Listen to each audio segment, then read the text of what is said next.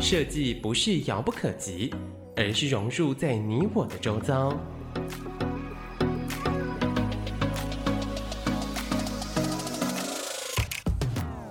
设计台湾，带您认识当代最具代表性的设计。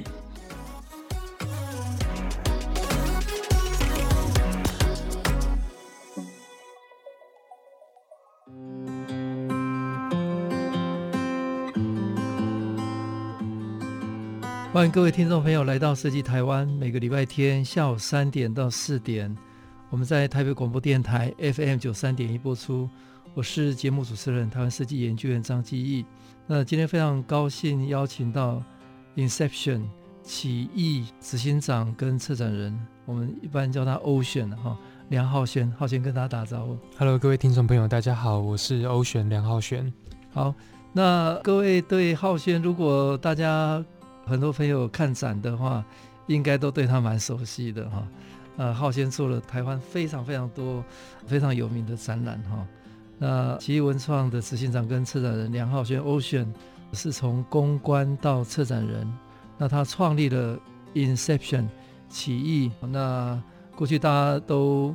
呃，我想在媒体上或者亲自参与的很多的知名的展览，呃，日本来的单位展，还有渡边直美展，还有 Big Bang Ten Exhibition A to Z in 台北，以及最近的这个恐龙实验室的特展。那梁浩轩都都用让展览成为生活、生活养成文化的宗旨，建构一个跨了艺术、娱乐、音乐跟教育的一个平台。那希望借由自身的策展力，让每一个展览都有更多元的表现形式。那它更加入了沉浸式的展览的概念。那希望赋予展览有各种不同的剧情跟故事性。那也强调了展览的教育、体验跟娱乐性，让展览不再只是展览，成为世代沟通的美学价值。那奇异文创也专注在原创跟品牌的策展，那合作包括有国内外很多品牌、文创园区、当代艺术博物馆、美术馆及非营利组织等等。那同步也接轨创作者跟商业市场。汇集了全球创业的能量，开拓华人呃新形态的展览模式。那、最近有很多的展览哈，呃，大家应该都还蛮熟悉的哈、像 Audio Architecture 哈、声音的建筑展啊，经、哦、常在在台北，还有呃之前在华山展出的大雅集团六十五年主题叫做稳定日常一个现行艺术展，那也参与了总统府二零二零府。Power to the People 的一个常设展。好，那我们大家都很好奇了哈，Ocean 哈，那其实他虽然看起来很年轻哈，其实已经出道一阵子了 啊，呃，因为大家看过他很多很多的跨界而且非常有影响力的展览哈，那都好奇你从小是怎么样的一个成长背景，呃，或者是比较特别的学习经验，影响你后来决定走上这条路，或者你的兴趣。呃，有没有什么比较特别影响你的？嗯，我我其实是一个在彰化长大的、嗯、的的人，这样。嗯、然后从小，我基本上十八岁以前都在彰化。嗯嗯嗯。然后比较特别的是，我的念的科系其实跟我现在做的事情是完全无关的，因为 比较少人会知道我念什么东西这样。嗯、那我是念园艺系，哦，所以我是嘉义大学园艺学系的这样。然后我不只念园艺系，我连高职。因为我是高职生，嗯，我高职的时候也念园艺科，因为我读农农农的学校这样子，农科的学校，所以小时候可能对自己的志向不不怎么确定的时候，就跟着考试的学分到什么地方就念什么学系这样，所以就是国中考呃高职的时候，就是学分不会不太会念书嘛，他只能考到学农的这样，那然后家人就说，哎，你可以念园艺科啊，园艺科以后就可以。种花种草啊，感觉他很有发展啊。然后他也提说，荷兰的园艺做得非常好啊，以后可以去荷兰做什么。然后我小时候也不懂那么多，就觉得说，好吧，那去念好了。然后就念念园艺科，念完之后，台湾的体制就是高职升大学的时候，就是要念原本的科系这样。然后就考上了园艺系，就继续念。念完的，等于是大学四年加高中三年，等于是有七年的时间。然后毕业之后要去当兵，嗯然后来到台北当海军。然后我是海军里面的园艺兵。哦，所以我又当了，我又当了一年的园艺兵，所以我等于是说这辈子前面十八岁到二十几岁的大概有九年的时间都在做园艺相关的事情。可是我自己在大学的大一跟大二之间，我自己很清楚我的志向其实不在园艺这件事情。那为什么会这样？就是有一个 moment 我还蛮记得，是我大一的时候参加学生会的活动，然后。我就在参加活动的过程里面，我在排队，然后有看到了一群学生会的工作人员在指导大家准备进场排队这样。然后我那时候从小到大就觉得，哎，怎么会有这么有趣的工作？它是什么呢？然后我去了解，哦，原来那种工作叫做幕后的工作人员。嗯，然后我就蛮天才的，因为我以前念园艺科，然后有在玩摄影这样。然后我隔一天，我就带着我的 FM Two 的相机。就走路的学生会，嗯，然后就告诉他说：“哎、欸，我想加入你们，但我什么都不会，嗯、但我好像会摄影，我可不可以帮你们摄影？”然后后来他就说：“好吧，那你就加入我们的活动部，嗯，然后你就来活动部里面，只要我们有办学生的活动、嗯、演唱会、迎新的活动，你就来帮忙摄影这样。嗯、然后慢慢的，我就变成一个主办活动的幕后工作人员的团队。嗯、然后最近就非常非常有兴趣，嗯、甚至有兴趣到我过程里面还有想过，我要不要转学到台北念什么事情啊？”辅大各种有跟大船有关，嗯、但我记得当时候，有一个前辈告诉我说：“哎、欸，其实圈内那种念大众传播的人，或者是媒体圈的人，不一定每一个人都是念这个圈子的。反正你只要保持兴趣就好。嗯”所以我就记住说，我要保持兴趣这件事情，嗯、就保持身为一个工作人的兴趣这件事情。嗯、所以我就在大学的时候，我打了非常多的工，嗯，例如说我去当了地方的记者，嗯，我也在大学主持广播电台，嗯、我也参加乐团。甚至是我也去做灯光音响的工作，然后其实这些工作都有共同特质，嗯、它就是每一天的工作都不一样，嗯，然后再来它它是成为一个事件背后的那个幕后的推手或者是工作人员，嗯、那它也奠定了我未来长大之后，例如说我毕业之后，然后退伍之后，我进入到观光公司的一个基地，嗯、就是我会想要毕业之后进入到观光公司，原因是因为我好像会办很多活动了，在大学的经验里面。可是我好像少了会气化的能力，嗯、会想事情策略的能力这样，所以那是一个契机，让我想要踏入，嗯，踏入公关公司里面，嗯、然后开始慢慢学习，嗯、呃，企划的能力这样子。嗯、对，所以大概从小到大，总觉得自己喜欢参与好玩的事情，嗯、然后一群人一起做一件幕后工作人员的事情，嗯、然后把活动做出来，或是把一个事情做出来，会成为我做事情的很大的成就感。好，谢谢 Ocean 跟大家聊哈。其实他，呃，这个成长有很丰富的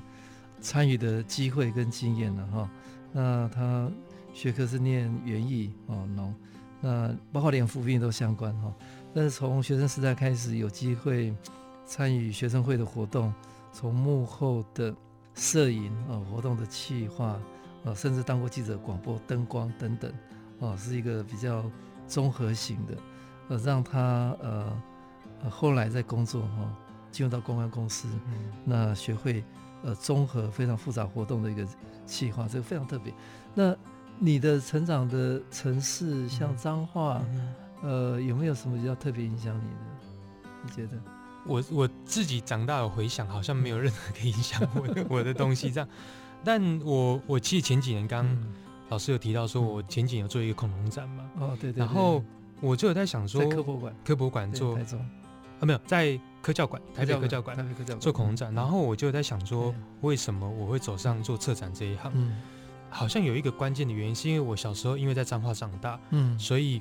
我的爸爸都会带着我跟我阿妈，嗯，去台中科学博物馆，嗯，就把我们放在那边，有点像是我找到假日，他们就把我们丢包在那地方，我就在那边混一整天。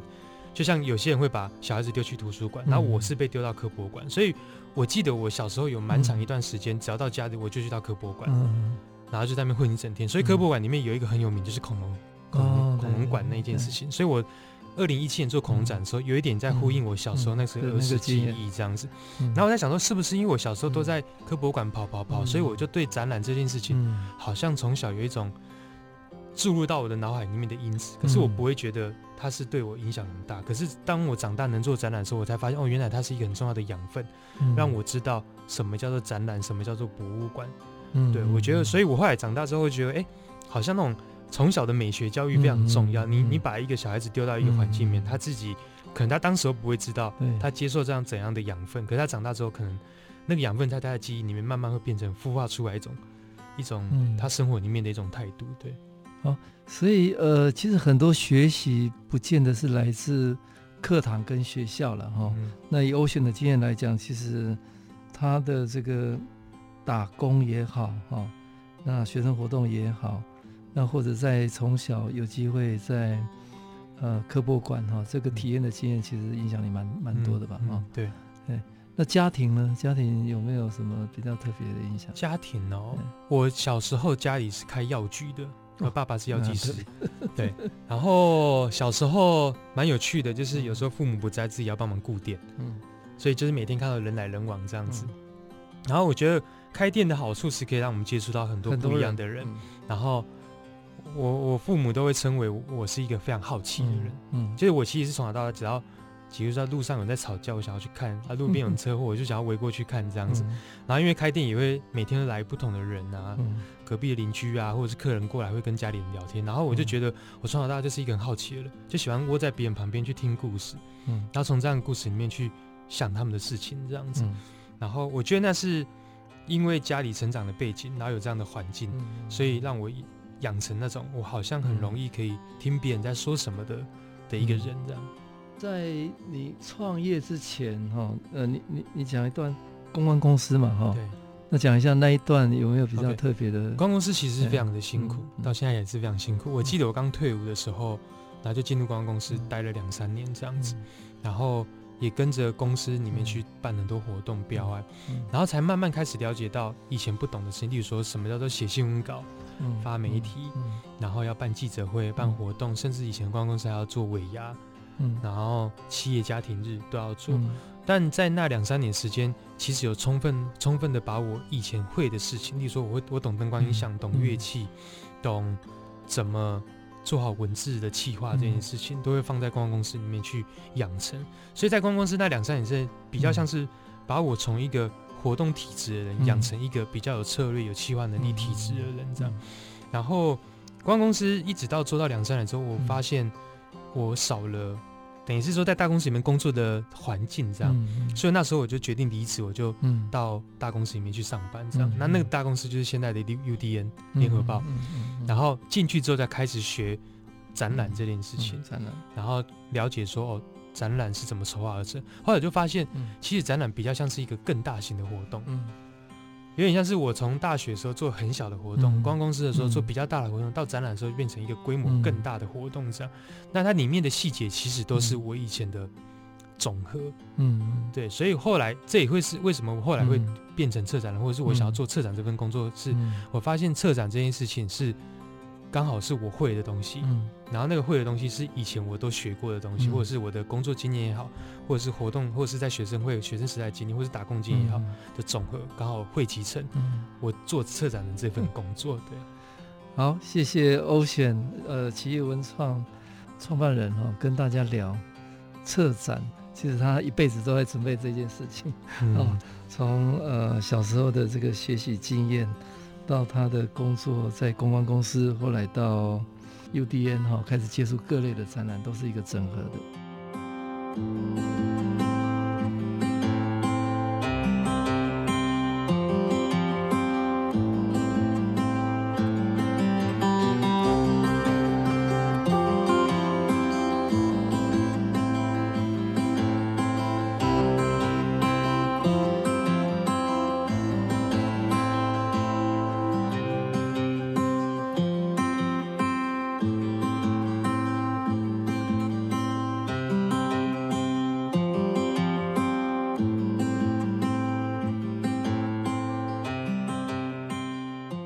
各位听众朋友来到设计台湾，每个礼拜天下午三点到四点，台北广播电台 FM 九三点播出。我是节目主持人，台湾设计研究院张基义。呃，今天非常高兴邀请到台湾策展界呃非常知名的 Ocean 哈、哦，他是奇艺文创的创办人梁浩轩，跟大家聊策展的造梦者。那刚刚呃 Ocean 已经跟大家聊他。呃，从小的一个成长经验跟就业的经验了哈。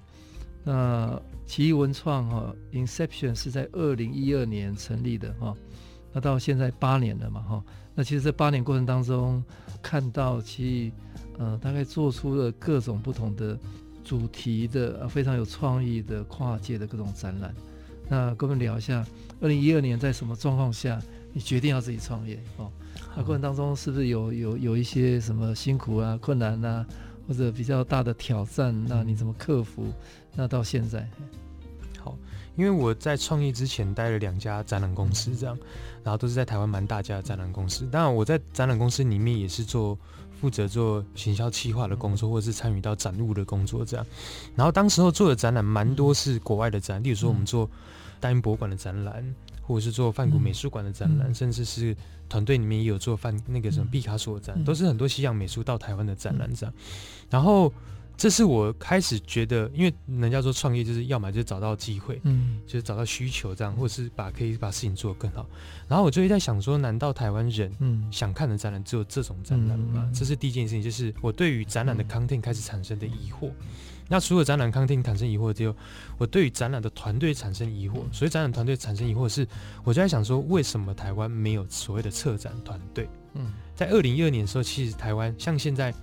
此时此刻其实很多策展人，嗯，但在二零一二年的时候，很少人会说我的工作是策展人的工作。可是我那时候就意识到说，我就在做展览的工作啊，我在做策展的工作啊。那为什么台湾的展览公司都没有策展团队？嗯，因为我还是要理清一点，就是早期的。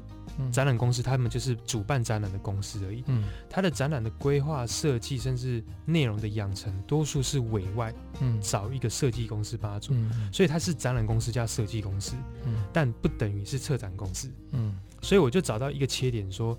哎、欸，好像我们可以来做一个策展公司，好好的做策展这件事情。那当时候的使命其实非常大，就是说，台湾能不能有一个国际型的策展公司？所以国际型市场，其实是我在创业元年的时候，我就想要制定这个目标，说未来我们可以成为一个国际市场公司。是人家国外提到台湾会不会有策展公司或策展团队的时候，大家会想到我们的团队这样。所以当时候就有这样的想法，然后因缘机会下说，好吧，那我就离开前公司，自己出来开始创业。那想都是想非常美好的，真正创业的时候，你就会发现，因为以前没有所谓的策展这件事情，所以你连找人都很难找。因为你能找到的人，他，例如说我找到一个设计师、空间设计师，或是一个专案经理，好，他都不懂策展，他们都是一般的平面视觉设计师，或者是做建筑的空间，可是没有真正只做展览这件事情。所以在这创业的八九年过程里面，其实我们都在养成这件事情，就是如何从各个学校的科系里面，或者是市面上去找适合做策展这件事情加入这样。所以在一开始创业的时候。并不会只靠策展为生，应该是说一开始创业的时候，我记得我们那时候，我们、嗯、我们还是持续会帮别人办活动，嗯、但那个活动就是，例如说有展览的开幕记者会、开幕之夜，我们就帮忙筹划那样的活动，嗯、都还是跟展览有关的，嗯、或者是做一些展览有关的 production，例如说，嗯、呃，客户会委外把展览的空间设计委托给我们，那、嗯、我们来做这样的制作，这样。所以这件事情大家持续了一两年的时间，这样。可是，在我展览。在在创业的时候，其实我制定几个十年的目标，嗯、就我先制定一个十年目标。嗯、第一年叫做活下去，OK，然后前三年就是要让大家知道我们是谁，嗯，OK，前三年就我们这，然后前五年要知道不只知道我们是谁，而是要知道奇艺是谁以外，是奇艺能做什么。那能做什么那件事情就是能做策展，就前五年是奇艺能做策展，那。第七年，另外一个目标就是大家要知道，Inception 其实是一个品牌，所以它不只是一个策展团队，而且它是一个品牌。那第四年，其实我们现在正在努力从，我们现在是第八年，第十年就是我们真的要要上国际，成为一个国际的策展团队。那这是我们在路上的一个路径上。那的确，在这个路径路径里面，我们就要每一年每一年去审视自己有没有在那个路径上面，然后去做这件事情。那的确，在第五年的时候，第或第三年、第五年的时候，其实台湾越来越多人谈策展这件事情的，不管是因为我们，或是因为台湾的环境有这样的空间可以做这件事情，所以大家开始重视策展，甚至是不只是。展览做策展，音乐季也是策展，市集也有策展，任何的活动都开始有策展出现。我觉得它是一个雨后春笋，然后各地遍地开花，我觉得是非常好的一个状态，这样子。但在那个过程里面，呃，某部分我们因为我们其实公司的业务里面，我们有当甲方，有当乙方这样。嗯、例如说，我们有做客户委托案，嗯、也有做自办性的展。嗯、当做客户委托案的时候，嗯、那个困难点是我们要去说服客户什么叫策展，嗯、或者是如何用现在的策展的方式来做你原本品牌要做的事情。早期我们面对客户品牌，如果在公关公司品牌要做活动，它就是办记者会，嗯，办呃街头的活动，办一些消费者活动。可是现在品牌开始在想说，我要推广我的品牌的时候，展览变成其中一种选项。嗯，好，当展览变成一种选项的时候，我们就要来跟他讨论说，如何把品牌变成一种展览这样。那一直到二零一四年的时候。我们开始有第一次的机会可以做自办性展览，那时候就选的选的披头士的展览这样子，然后开始每一年就会有会好聊，对，开始会每一年就开始有自己可以做的展览这样，所以我觉得在创业过程里面，等于等于是一边要告诉市场什么是策展，一边要学习如何当一个创业家，嗯嗯，那这是对我来讲是辛苦了，在早些年的时候是辛苦了。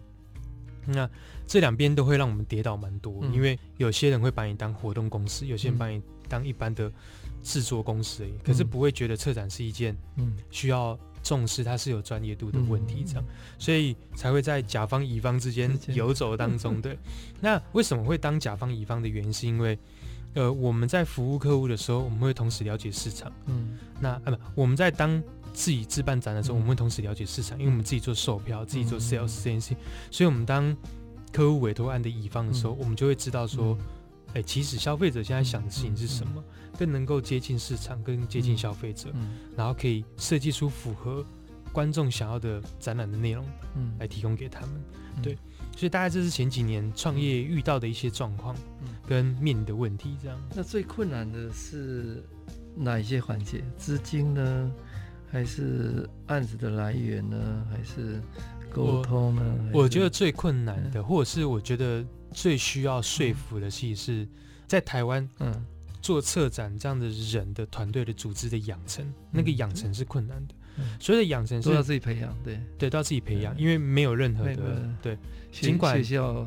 有学校现在可能开始有学校有学校，对对。例如说，我们团队里面有从英国学策展回来的，嗯、可是当他从英国学策展回来。进入到真的在做策展的时候，那又是两码子事情。当然，对，所以我觉得那个辛苦会是多数人觉得展览是一件光鲜亮丽的事情，就是就是哇，展览就是很漂亮啊，走进来可以很文青这样感觉。可是当你弯下腰真的去执行一件事情的时候，你会发现那个细琐的事情是非常非常非常多。例如说，我们处理过，例如说中华职棒的展览，我们要处理上千件展品，有可能。你想象你是做策展，可是你是在整理一千件展品的时候，开始就会对策展产生怀疑。可是原本策展从博物馆出来的时候，博物馆里面的策展呢，他就在这做这些馆藏的事情呢，他要做典藏的东西，他要做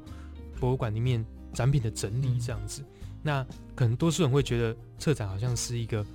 比较光鲜亮丽的事情，这样子，嗯、我觉得那个是在组织培养养成的过程里面会比较辛苦的。对，然后在呃，老师有提到资金，嗯、我觉得反而不是资金，嗯、而是如果当我们做自办性展览的时候，嗯、说服台湾的观众花一张门票的钱、嗯、看一档展览，那个路径其实是相对辛苦的，嗯、因为我们也有失败的经验，例如说做一档展览，然后赔好多钱，嗯，然后有做一档展览有赚不少钱，嗯、我觉得都有这样的经验，嗯、所以就是在那种跌倒，然后又。又成功的过程里面，去慢慢学习到说，哦，在台湾的环境要做策展，其实相对的不容易。所以，都会有时候我去分享，就是说，大家都觉得策展是一门好生意，我都说策展不一定是一门好生意。就是策展是一件好玩的事情，可是如果你要论生意来讲的话，不一定，因为你是真的让消费者想要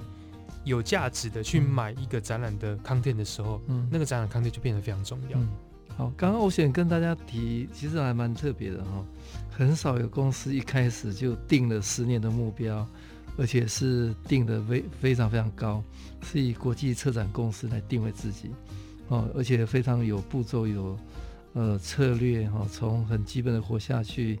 到定位呃自己是谁，而且让大家了解是一个专业的策展公司，呃，能够做品牌，能够打上国际。那这从二零一二年到现在八年嘛，哈，那奇艺的这个成长过程当中，你所需要的人才应该也都不一样吧？对，跟我们聊一下创业当初你你需要什么什么样的人才？啊？到现在成长到到 OK 到到现在应该都很不一样。好，蛮有趣的，因为一开始我有提到我不是设计背景出身，然后我记得我第一个伙伴的时候，他是一个念工业设计出身的，然后有一次他给我看一张图。然后我还误以为那是照片，嗯，然后他说没有，老板，这是三 D 认图，嗯，我才意识到什么叫三 D 认图，嗯，然后你就意识到说，哦，我完全是不懂的，我是一个外行人，然后我还做策展，我好像只懂企划，只有 idea 创意，可是我没有认识到设计是什么，然后我有一段时间就跑去蹲南成品，嗯，然后翻开各种透视图，然后我学着描透视图，因为我发现。我脑中有很多的画面，嗯、可是我画不出来跟设计沟通，嗯、因为我告诉他说这个展场长什么，可是我抓不懂透视图的时候，我根本不知道怎么跟他说服。嗯、后来我就那我要去学透视图，嗯、所以我就真的去成品就翻那个书，然后就像说哦，客厅的透视要怎么做，展场的设计要透视怎么做，然后我觉得我只要稍微拿捏的一点点感觉，设计应该就懂。后来我就用这个方式慢慢的懂得跟设计沟通上，所以。创业的人都会觉得我有什么，所以我才创业。后来创业之后才发现我没有什么，所以我一路上有点像是在捡宝物。然后哦，我觉得我需要一个很懂视觉设计的，所以我就要 hire 视觉设计。呃，当公司规模越来越大的时候，我发现哦，我需要一个很好专案管理的人，因为我们的展览的时间都非常长，我需要好好管理的时程、预算。嗯然后我就开始要 hire 比较有专案管理能力的人、组织人进来，这样。所以慢慢的从一个。两个人的公司到现在，我们公司大概加实习生大概二十多个人这样，然后原本不分组，到现在分四个组。哦，那我们四个组都有不同的专案。对，不同的没有，我们我们是分不同的功能性来分组。我们有策展部门，有设计部门，有专案部门，有一个 BD 部门，业务发展部门这样子。然后这些部门下面都有不同的 member 来 run 这个这件事情。对，嗯。那现在呃，这四组他怎么样合作？我们分成四组，是依照功能性分组。可是当我们有一个新的展览 project 进来的时候，我们还是跨组建会，也还是以 project base base 为主。就等于是说，新的案子进来就以 PM 为主，project manager 为主。所以专案的人会去抓几个策展部的人、设计部的人，然后组成一个新的组别。所以大家其实是是交叉的去进行很多案子的进行这样子。嗯所以比较。这样的组织模式也跟我以前在展览公司上班的时候的组织模式不太一样，因为我觉得我们的组织模式比较像是广告公司的逻辑，广告公司会分 art，然后创意，然后 account 什么的，然后例如说 planner 这样，可是他们在做一个专案的时候，其实会把人重新打乱，再弹性调度，弹性调度这样。好，谢谢。奇艺文创呃 Ocean 梁浩轩跟大家分享呃二零一二到。现在的创业的过程，哈，非常非常特别的几个不同的阶段，也有不同的挑战跟不一样的、完全不一样的经验。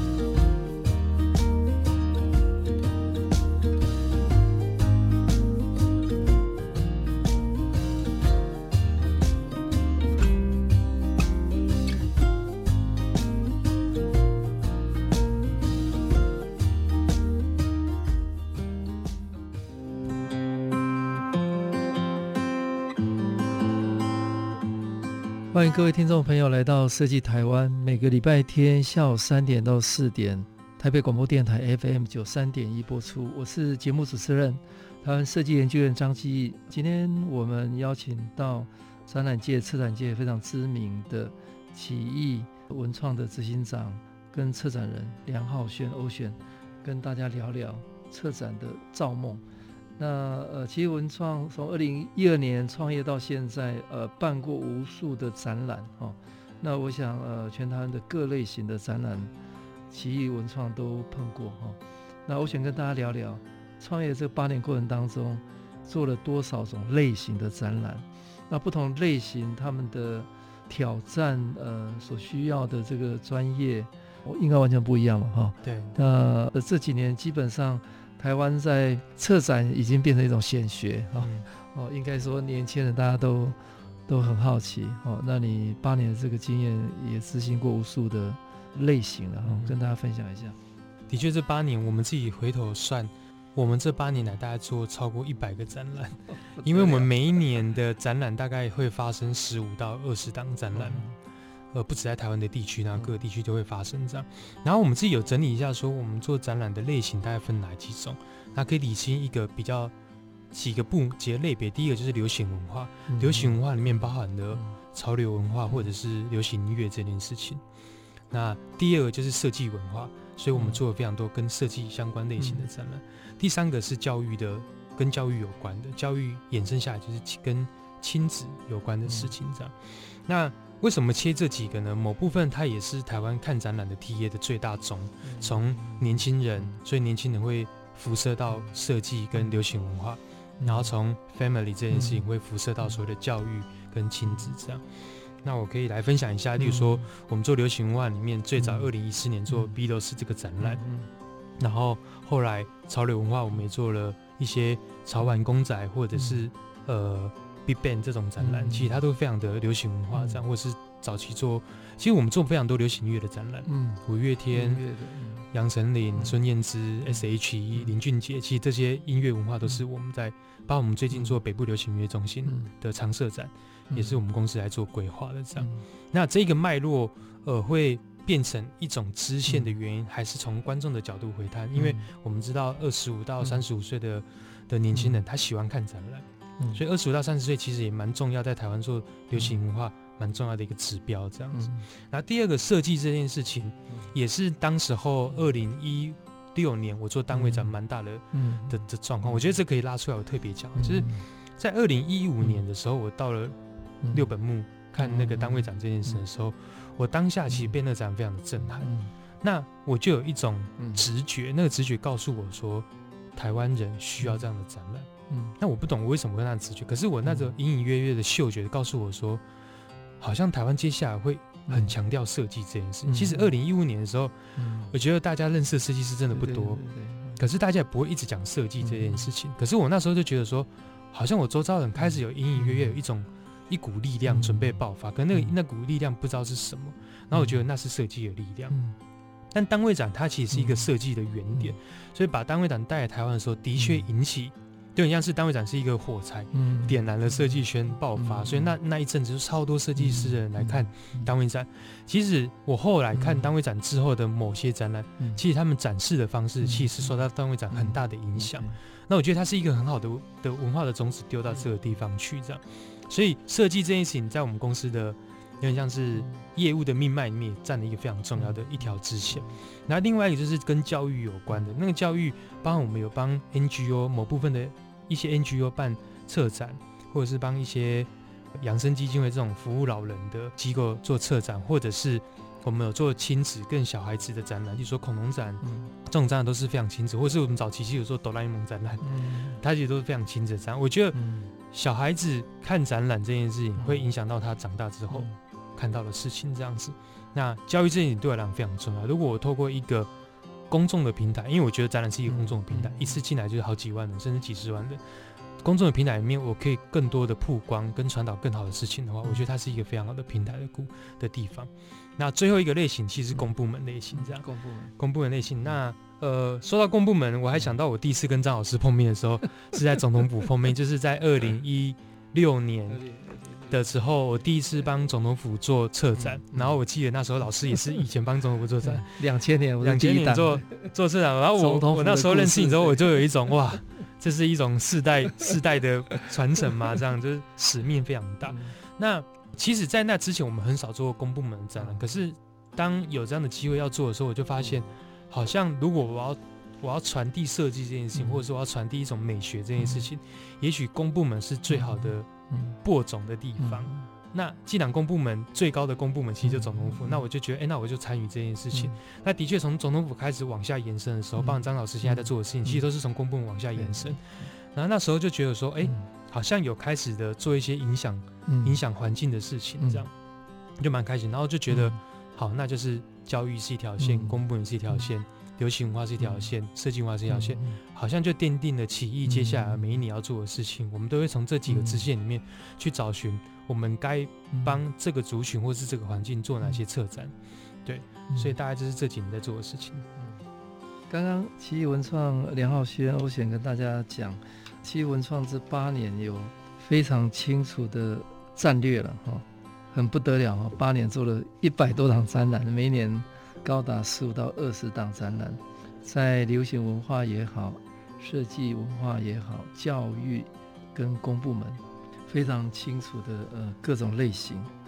那另外跟跟大家稍微再再再聊一下。尤其最最近这这几年呢，哈，开始展览的类型多了，有有一种叫沉浸式的体验，对，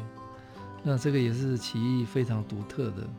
那跟我们聊一下沉浸式的体验的展，呃，怎么样才能够成功？啊，它需要什么样的关键因素？OK，我我记得沉浸式展览其实在国外其实做的非常多，尤其是英国蛮多团队在做沉浸式的展览或是沉浸式剧场这样。那我也参与蛮多。嗯在国外看过蛮多沉浸式的展览这件事情，然后我觉得沉浸式展览比较像是媒体转变而来的，就是我记得我刚刚有提到说，我们最早在做大英博物馆的展览，或是梵谷美术馆移到台湾这展览的时候，以前观众进场的第一件事情，我们会告诉他说，展览不要拍照。哦，那你记我不知道老师记不记得，以前都说展览不能拍照，因为最早没有没有智慧型手机，就是用相机，相机会有闪光灯，会影响到画作嘛。可是跟着呃。呃，载体或媒体的改变，慢慢的有智慧型手机之后，拍照变成一种简单的事情。嗯、那拍照就影响到我们社群的东西，这样。好，那为什么这件事跟沉浸式剧场、沉浸式展览有关？是因为沉浸式展览其实是让你去熟悉化的一种环境空间。例如最有名的沉浸式的展览就是 TeamLab，TeamLab、嗯、Team 可以让你进入到一个环境里面，然后你一定会想要拍照。嗯，嗯对，所以你一定会想要把自己投入到一个环境里面去做互动。那我觉得沉浸体验展这件事，或者沉浸式展里面最重要的是体验这件事情。嗯、但体验不等于互动。嗯，我觉得互动大家会觉得说哦，数位互动啊，体感互动。我觉得体验不等于体验是，当我今天进入到一个展览空间里面的时候，我会发现我来到另外一个世界。嗯，我会有得到一个新的宇宙观，嗯、或新的。新的世界，然后让我得到这件事。其实我以前早期在，在例如说台北当代馆或者是北美馆看某些展览的时候，其实它有 inspire 我非常多。例如说，我看过蔡国强的展览，我看过很多，例如说做那个李安电影的电影美术的那个叶景天的展览的时候，我对这些人他们都启发我非常的多。五感向度的开发有各种可能。对。对，然后我觉得沉浸体验的展览最大其实要讲体验这件事情，就是让你进入到展览里面的时候，你可以不只是我看展览，因为早期看展览就是一种资讯式的提供，我看展只是为了我要获得这个资讯。可是现在网络打开了，媒体打开，我获得资讯不一定要在展里面获得，那我们就会思考，那观众想要在展里面获得什么？获得娱乐，获得体验，获得你跟朋友、家人。一种社交的场域，所以展览不等于是已经不再是一种知识性的提供，它变成一种场域。嗯、那种场域，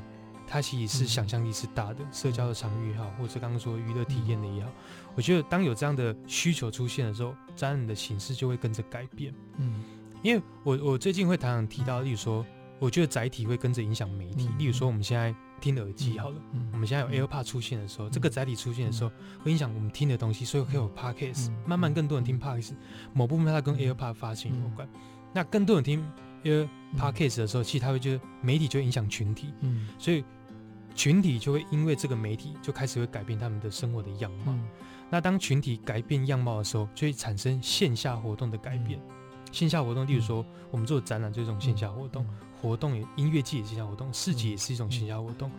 路跑也是，所以我们就可以呼应到现在市面上看到所有东西，展览越来越多了，市集越来越多了，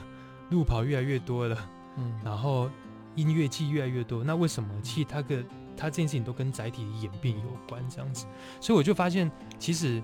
策展这八年，或是我更早工作这十多年来，策展比较像是跟着浪潮走，嗯，就是当。科技的浪潮到哪个地方的时候，你就要符合那个年代的方法、工具、载体、媒体、社群，然后做当时候那个年代需要做的展览。因为我都会回头看说，二零一四年做 Beatles 展，嗯、但如果让我现在再做一次 Beatles 展，有可能表现的方法又不一样，因为媒体打开了嘛，所有事情都打开了，所以展现的方法会是不一样的。嗯，对。所以不同的时代载体不一样，所呈现的呃体验是完全不，表现方法也是不一样的。对。那如果你看呃最近这一两年呢，有没有什么比较关键的改变？对对对，整个呃展览的这个这个体验环境里面，我觉得或者现在的因素了，五 G 也好，嗯、这个因素进来之后，我觉得科技是一定有最大的改变，而且 social media 又分两种，上个时代 我们这个时代用脸书，嗯，现在更年轻人在用 IG，嗯，那我们在策展的时候，我就会思考说，到底来看我的展览的时候的人，他使用的媒体是哪种？是脸书、IG 还是 Line？嗯。亲子就是 Line 哦，亲子会是 Line，偏文青的人会是脸书，然后偏更年轻的人，他会是使用 IG。那我觉得这件事情，你说硬要把它扣住跟策展有关吗？其实它是非常息息相关，因为我们在做策展的时候，我们会有几件事情是同步思考的。因为我除了策展的 content 以外，其实 operation 会同时思考，嗯。如何在一个展览里面做好一个好的营运模逻辑是一个，第三个就是。Marketing 就是市场的行销推广，所以我开始发想一个新的 IP，或是我要谈一个新的授权的时候，我已经会把行销这点先想好，说我如何行销这件事情。那个行销就会跟工具有关，那个工具就会跟社群有关，或是跟我们使用的科技有关这样。所以我觉得这件事情是一直在转变当中，所以它是一个滚动式的也好，或是呃浮动式的也好，我们都要不断的去了解市场正在考虑什么事情。然后我们用那个市场考虑的事情，回头过来做自己想要做的展览。对，另外还有一件我很好奇，就是商业模式了哈。因为全台湾现在其实可以策展的很多，嗯，但是真的有掌握到整个商业的这个这个环境，嗯，可能其实是很少的。嗯，对，我们聊一下这个。我我通常会用一句话来形容我们团队的核心价值啊，我们应该是透过策展的手法，嗯，然后。创造有价值，嗯，并且可被定价的商品，嗯嗯，然后这样的商品是可以被复制的，嗯，OK，透过策展的手法，透过策展，然后透过有价值，有价值就是透过大家会觉得哦，这个展很好看，但很好看是有价值，但可被定价就很关键。可被定价有两种逻辑，一种是可售价的展览，第二种是可被授权，嗯，然后我们就可以复制到其他城市去。所以，我们从 Beatles 展、玩具解剖展。或者是恐龙展，嗯、或者是更多的展，其实我们好多的展览都可以授权到其他城市去。嗯、是我们用这样的核心的 business 的的关键去思考每一档展览的逻辑，这样。嗯，好，谢谢。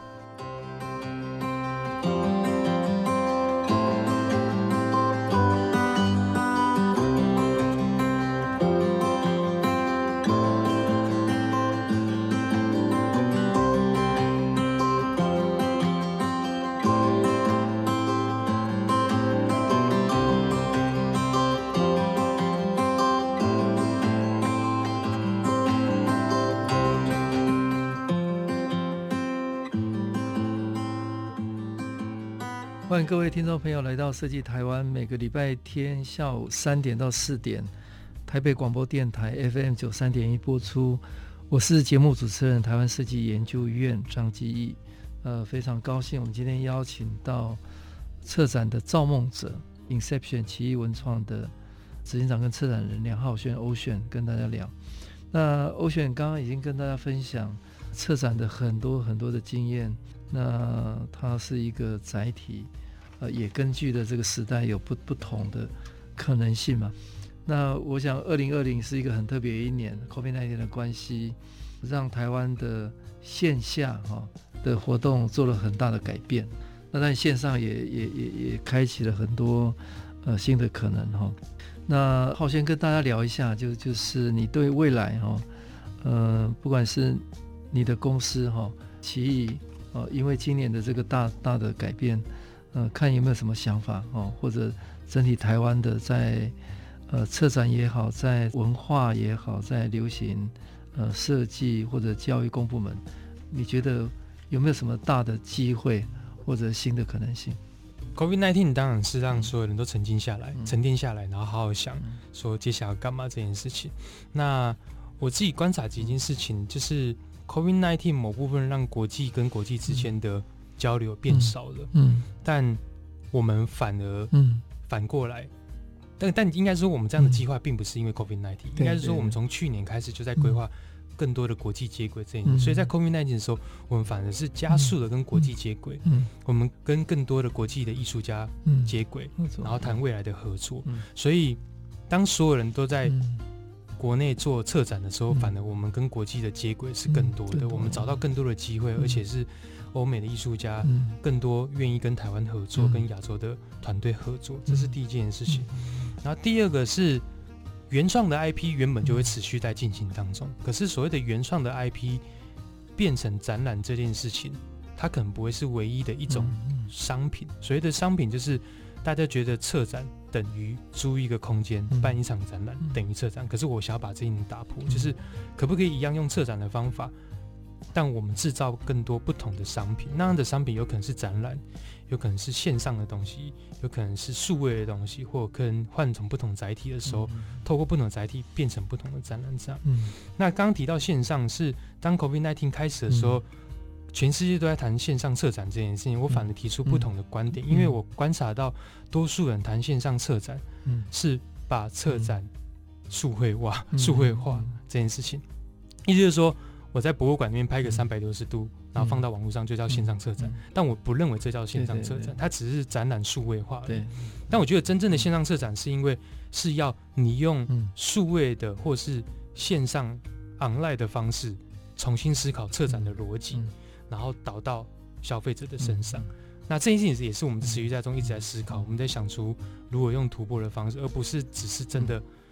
拍一个三 D 的东西就叫线上车展，那我觉得这是已经在 COVID-19 的时候，蛮多人在讨论的，所以我们也蛮仔细去思考这件事情。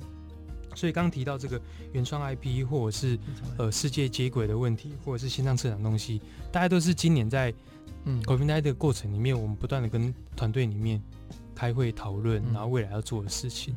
那现在大家都在谈五 G 这样，可是到底五 G 可以带给我们怎样的方便度？我觉得它可能在。原本应该突破，例如说 VR 跟 AI 里面，我觉得它可以做一个非常好的突破。这样，因为以前我们其实非常早的时候在做 VR 的展览，在 HTC Vive 还没有还没有上市之前，我们就跟他合作第一档的展览，在在林俊杰的展览里面用两台两台 VR，然后就是十分钟一个人看这样。但那个载体限制住了这件事情，因为它是一个有限的嘛。但如果它穿戴式这件事情可以透过五 G 的技术，让让演算法变得更快的时候。我觉得观众看到的视觉，它可以同步。那主要的原因是因为为什么会有限？是因为流量的问题。如果一次只能两个人，跟一次我可以两百人看的时候，当五 G 导入的时候，我的流量可以造成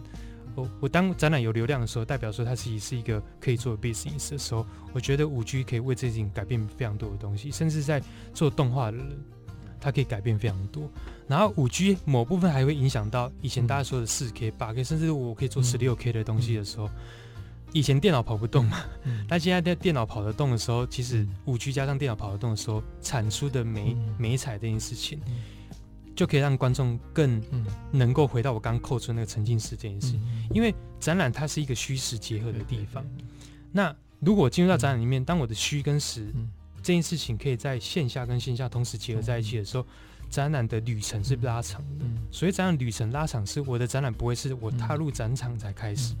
如果我看一个场展览，我是从我在家里就开始看，看到现场都在看的时候，我觉得那个展览是成功，因为我把它的旅程拉长。我举一个非常简单的例子，当我决定跟我的小孩去迪士尼乐园的那一刻买票开始。我就在开始参与迪士尼的旅程，为什么？因为我开始期待了。我知道我去，我可以跟 Mickey 见面，我可以跟高飞见面，跟谁见面？然后一直到我到那个地方去玩了迪士尼乐园，买东西，到我回来享受，这整个路径我都认为叫做策展。那把它放在策展里面，我觉得未来的展览应该会往这个路径去前进。展览不会是点的，它会是线线性的方式一起去发展。嗯，好，那奇异呢？你你们对自己的公司在在未来的发展？有没有一些 OK，呃，新的规划？对，有的，我们现在陆续在持续创作自己的 IP，IP，、嗯、然后呃，开始签了蛮多欧美的艺术家，嗯嗯、可以跟这些艺术家产生更多的关联度。嗯、以前没有做这件事情，但后来发现应该要做这件事情，嗯、因为如果我们长期要做策展的事情的话，嗯、我们应该要很好的创作的团队、创、嗯、作的人才，嗯、所以我们开始当起的艺术经济，当起的。嗯呃，前几的艺术家希望跟这些艺术家保持更好的关系，那个关系不会只是展览而已。嗯，也许我们帮他可以做艺术品的创作，甚至是数位的电商也好，嗯，这些都是陆陆续在持续当创作当中。然后再来是我们还是会希望我们未来可以经营自己的场域，所以我们非常非常的积极去找场域，然后希望可以进驻，然后开始做自己的作品。某部分有像二一二一这样。二一二一有自己的场域嘛，所以他可以很认真的在自己的场域里面做做固定的东西。那既然我们有那么多好的 content 跟原创的作品，我们其实是少了场域这件事情。那我们希望呃可以没有场域，然后进入这套场域里面，然后做做线下实体场地空间的经营。对，嗯，所以我想跟大家分享，就是在国际合作哈，呃，跟世界接轨，或者原创的 IP，或者是未来。自己去经营场域，哦，那而且是重新定位，呃，线上的策展都有很大的机会。那你你怎么看台湾现在这几年在文化设计呃或者策展的发展？你你有没有看到一些方向？方向有的趋势。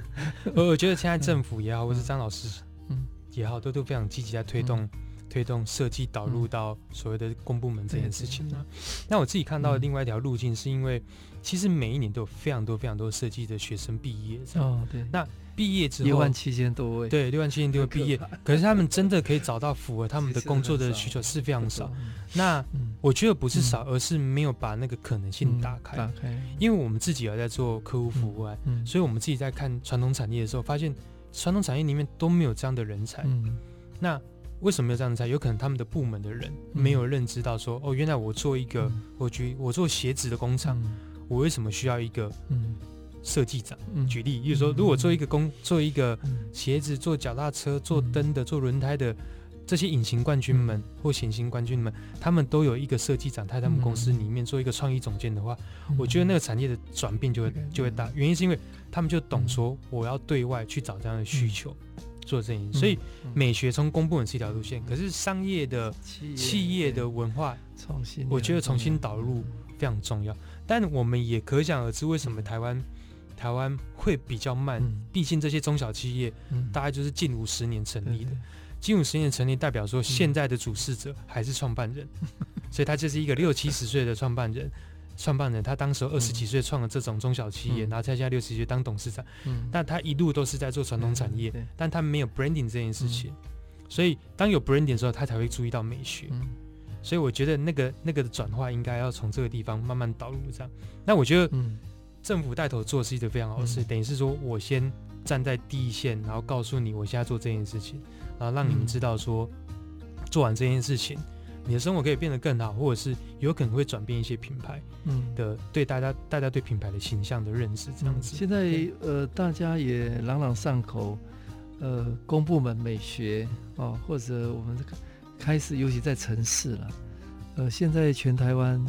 呃重视设计的城市，市政满意度都在名列前茅，嗯、哦幸福的这个。指标也在前面啊，竞争力也是，所以这个是一个大时代的必然哈。因为用设计去跟民众做沟通，其实还蛮有感的。呃、嗯，尤其是对比较年轻的世代，他们很注重生活的细节的，呃，不只是赚钱，他也要好好过生活哦。所以，当做一个城市的一个生活价值被照顾到哦，那这个是蛮可惜的现象。那在企业端哦，刚刚。欧璇也聊到，呃，台湾其实大部分是中小企业了哈，所以你说要自己发展品牌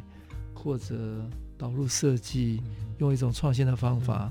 是需要一点时间哈。那过去你参与的案例哈，看有没有一些比较特别跟大家分享。我想第二代应该是很有机会了哈，企业第二代如果接棒，他们有新的观念，也能够有机会做跨界。创新。那台湾现在就是跟韩国比较起来哈，这个就蛮明显。虽然我们是中小企业，那但是我们的普遍的在企业的创办人都都还是在位置上。对。那韩国虽然是大型企业，但是很多是比较是文化的、科技的。其实，呃，这个领导人，呃，根据《天下杂志》统计，是比前十名哈，嗯平均比他年轻十几岁。对对，那接班的问题，对对对，接班的问题。哎，那你你有没有看到？呃，台湾未来，我觉得台湾的企业其实他们因为是老师说的在中小企业嘛，所以他们还是用。价格来看这，一意思是说，我现在做的这个设计，我的商品会卖的比较好吗？如果不会，我就我就不会做。可他们没有看到价值，跟老师说，日本也好，韩国也好，Samsung 那种就这么大气，他们其实看到价值这件事情。那回到价值，我在做的一些专案里面，我就想到我们前阵子刚结束的大雅电缆这件事情。大雅电缆其实说真的，它不必做展览，它也不用做策展，因为它就是一个 To B 的行业，而且那个 B。还是我们真的完全看不到大雅电缆长在哪边，是不是我们肉眼看得到的那个企业这样子？它是包在我们所有的线材里面、手机里面、生活里面。但我有一次跟嗯大雅电缆的董事长聊这，你说董事长为什么你想要做策展？为什么想要做展览？他说，呃，我就猜测一件事情呢，也是跟他聊出来，就是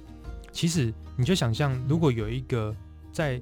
工厂里面做电缆的工人。有一天，他的公司忽然做策展，他其实感受到一种荣耀感，一种价值感。他会觉得说，我企业原原来也可以做这种很文化的东西，很设计的东西。那某部分大雅电缆做策展，并不是真的要 to C，他还是对 to B 讲话。他要告诉他的供应链也好，上下游也好，是我身为你的你的上上下游，我可以做策展。但我要策展是，我展现我这个品牌的价值力。嗯、这个价值力对不会影响到你跟我的交生意的往来，嗯、可是会影响到你对我大雅品牌这个的观感。嗯、这个观感间接影响到所有大雅的员工里面。嗯，对，所以，嗯，这当然就是我感受到说，一个不用 to B 的企业，如何透过策展转化他对于品牌价值的认同感。好，谢谢奇艺文创创办人浩轩。我想跟大家分享，其实台湾很多的企业可以透过设计跟策展来重新定位它的品牌价值，让大众意识到他的企业呃是能够对社会做出更大的贡献。好，谢谢各位。